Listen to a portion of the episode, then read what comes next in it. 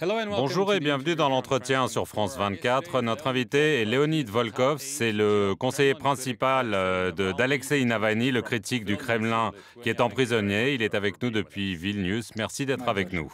Avec plaisir. Je veux avoir votre réaction aux mots utilisés par le président américain Joe Biden dans sa visite en Pologne. Il a décrit Vladimir Poutine comme un boucher et après, dans un discours, il a dit que cet homme ne peut pas rester au pouvoir. La Maison-Blanche a ensuite nuancé euh, ses déclarations, mais est-ce que vous l'interprétez de cette façon? Est-ce que vous ne pensez pas que c'est un changement dans la perception de Vladimir Poutine à la Maison-Blanche un changement attendu depuis longtemps. Je soutiens complètement ce qu'a dit le président Biden. Monsieur Poutine est un boucher, un terroriste, un criminel de guerre, et il ne peut de fait pas rester au pouvoir. L'ennui, c'est que c'est ce que nous expliquons depuis des années. L'empoisonnement de Skripal, de Navalny, les centaines de prisonniers politiques, l'annexion de la Crimée, l'attaque contre le Boeing MH17 avaient été des indices suffisants. Angela Merkel a dit publiquement en 2014 qu'elle pensait que Vladimir Poutine avait, je cite, perdu tout contact avec la réalité. Le monde savait qu'il avait perdu le contact avec la réalité, mais le monde a attendu pendant huit ans ce qui a, d'une certaine manière, autorisé la tragédie que nous voyons. En Ukraine, les choses euh, semblent bouger. La Russie semble modifier sa position. Elle a affirmé réduire radicalement sa présence militaire autour de Kiev et de la ville de Tchernihiv. Évidemment, tout cela reste mouvant, mais est-ce que vous avez l'impression que peut-être Vladimir Poutine est en train de se rendre compte de la réalité, qui est qu'il ne peut pas gagner cette guerre et qu'il a fait une erreur en s'y lançant eh bien, Vladimir Poutine voulait faire une blitzkrieg. Il voulait être à Kiev en 72 à 96 heures après l'attaque initiale. C'est la raison pour laquelle les parachutistes se sont saisis de l'aéroport de Kostomel. C'est la raison pour laquelle les blindés euh, ont filé à toute allure euh, vers Kiev dès les premiers jours de la guerre. Mais il a échoué. Et cela fait plusieurs semaines qu'il est clair que sa blitzkrieg a échoué. Il ne l'admet que maintenant. Mais c'est trop tard, car beaucoup trop de dégâts ont été euh, causés, car beaucoup de sang a été répandu pour rien.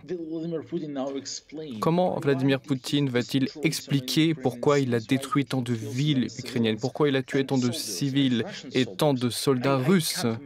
Je n'arrive pas à l'imaginer. Sa machine de propagande est très forte et très compétente, mais même pour sa propagande, cela sera un véritable défi que d'expliquer qu'une fois encore, tout se déroule selon le plan.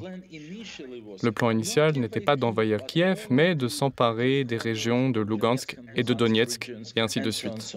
La propagande va bien sûr tenter de le faire. Elle tentera d'être convaincante, mais j'espère qu'elle échouera de nouveau. Est-ce que vous pensez que la population russe va aussi l'interpréter comme vous malgré la propagande, et on a vu euh, la façon dont des réseaux sociaux euh, sont fermés, euh, comme des médias sont fermés en Russie, mais est-ce que vous pensez que les Russes vont se rendre compte qu'il y a un problème et que le régime n'est pas aussi puissant qu'ils le pensent oui, bien sûr. La Russie est un immense pays, 140 millions d'habitants, très divers, très divers aussi dans leurs usages médiatiques. On ne peut pas juger le peuple russe comme un ensemble. D'aucuns croiront jusqu'au bout à la propagande, comme certains Allemands l'ont fait euh, jusqu'en mai 1945. Mais d'aucuns, de l'autre côté, commencent à comprendre ce qui se passe, et c'est très important. C'est l'un des fronts de cette guerre. Il y a trois fronts. Bien sûr, le front militaire, qui est le plus important, euh, où on voit les forces armées ukrainiennes défendre leur territoire. Mais il y a aussi un front économique sur lesquels se déploient les sanctions et où des pressions sont exercées sur Poutine pour qu'il mette fin à la guerre. Et il y a le front de l'information sur lequel nous nous battons. Nous tentons de percer le rideau de la propagande pour faire comprendre aux Russes ce qu'est la situation réelle, à autant de Russes que possible en Russie. S'il n'y a pas de soutien pour la guerre en interne, les soldats refuseront de se battre. C'est beaucoup plus difficile pour Poutine de rester au pouvoir si sa guerre n'est plus soutenue en interne. Et je dirais que petit à petit, nous faisons certains progrès, même si ça n'est pas encore une percée sur ce front-ci, car il y a un changement de l'opinion en Russie, un changement visible au cours des dernières semaines. Je vais en revenir à Alexis euh, Navalny. La semaine dernière, une cour euh, l'a reconnu coupable de fraude, l'a condamné à 9 ans de prison. Il avait déjà été condamné à 2 ans et demi de prison. Il est euh, censé être dorénavant emprisonné dans une prison dite à haute euh, sécurité. Euh, ce qui veut dire des conditions beaucoup plus euh, dures de détention. Selon certains reportages, euh, il est déjà harcelé en prison, et donc une question très grave, est-ce que vous avez peur pour sa vie s'il va dans une telle prison? Oui, bien sûr. Il est détenu par les personnes qui ont tenté de le tuer il y a un an et demi. Au cours de l'année écoulée, nous avons tenté de le protéger par la médiatisation, en faisant parler d'Alexei Navalny et de ce qu'il fait.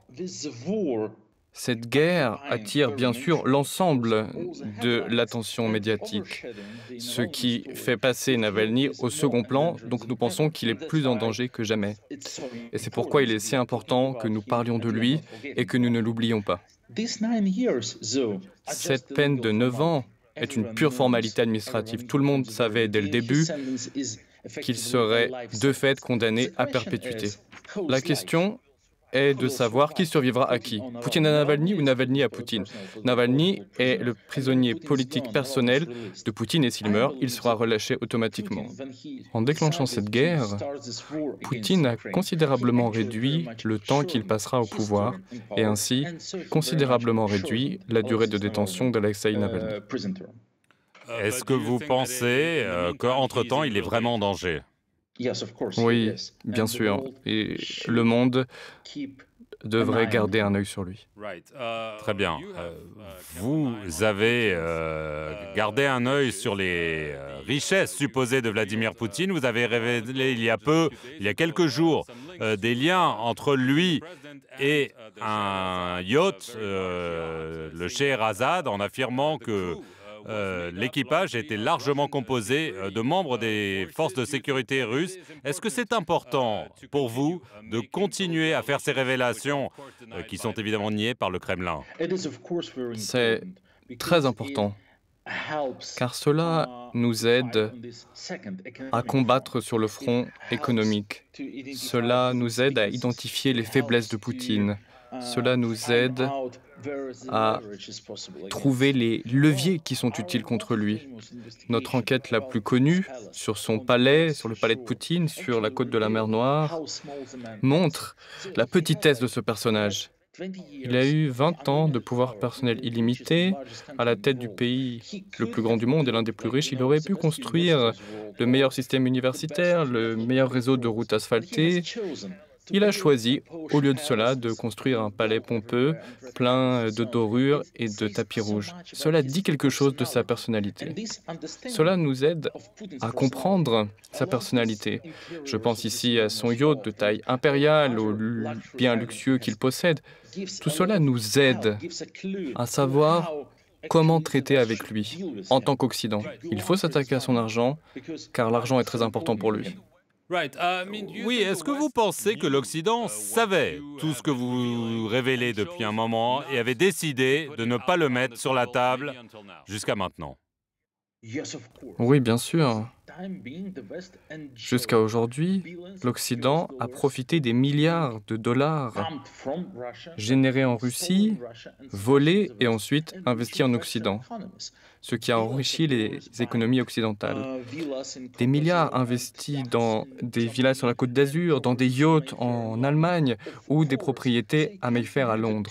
Cet argent a contribué à l'enrichissement des économies occidentales et l'Occident fermait les yeux quant à l'origine de cet argent. Est-ce que vous pensez que cette période est révolue et que la guerre en Ukraine est le déclic que vous espériez? Oui, mais le prix à payer est trop élevé. Cela fait plusieurs années que nous appelons à des sanctions personnelles visant les biens de Poutine et de ses amis oligarques. Bien, c'est une bonne chose que cela ait enfin lieu, mais quel dommage que cela se fasse à un prix si élevé. Une dernière question. Une enquête de Bellingcat, The Insider et la BBC a découvert que dans les jours et les mois précédant son assassinat en 2015, le leader d'opposition Boris Nemtsov était euh, suivi par des membres de la même équipe euh, qui a ensuite euh, suivi Alexei Navalny et l'a empoisonné apparemment et qu'il faisait partie du FSB, des forces de sécurité russes. Est-ce que vous considérez que cela dit beaucoup sur Vladimir Poutine et la façon dont il s'occupe des opposants euh, qui se mettent euh, sur sa route. Tout d'abord, permettez-moi de vous corriger, car il, il ne s'agit pas d'un empoisonnement supposé, il s'agit d'un empoisonnement qui a été prouvé de manière irréfutable. Le fait qu'Alexei Navalny a été empoisonné sur ordre de Poutine est aussi évident que deux et deux font quatre. Le fait que la même équipe ait assassiné Boris Nemtsov, un opposant extrêmement connu, vice-président du gouvernement russe, est très important car cela montre que la machine à tuer de Poutine, son système de meurtre arbitraire des opposants politiques, existe depuis longtemps. Depuis le temps où euh, les dirigeants du monde lui serraient la main, où Poutine se mettait en scène comme un homme de bonne foi et euh, respectable au G20. À ce moment-là, déjà, il assassinait ses opposants politiques. Il n'est pas devenu fou depuis deux ans, il l'a toujours été. Léonid Volkov, euh, merci beaucoup d'avoir été notre invité et merci d'avoir regardé cet entretien sur nos antennes.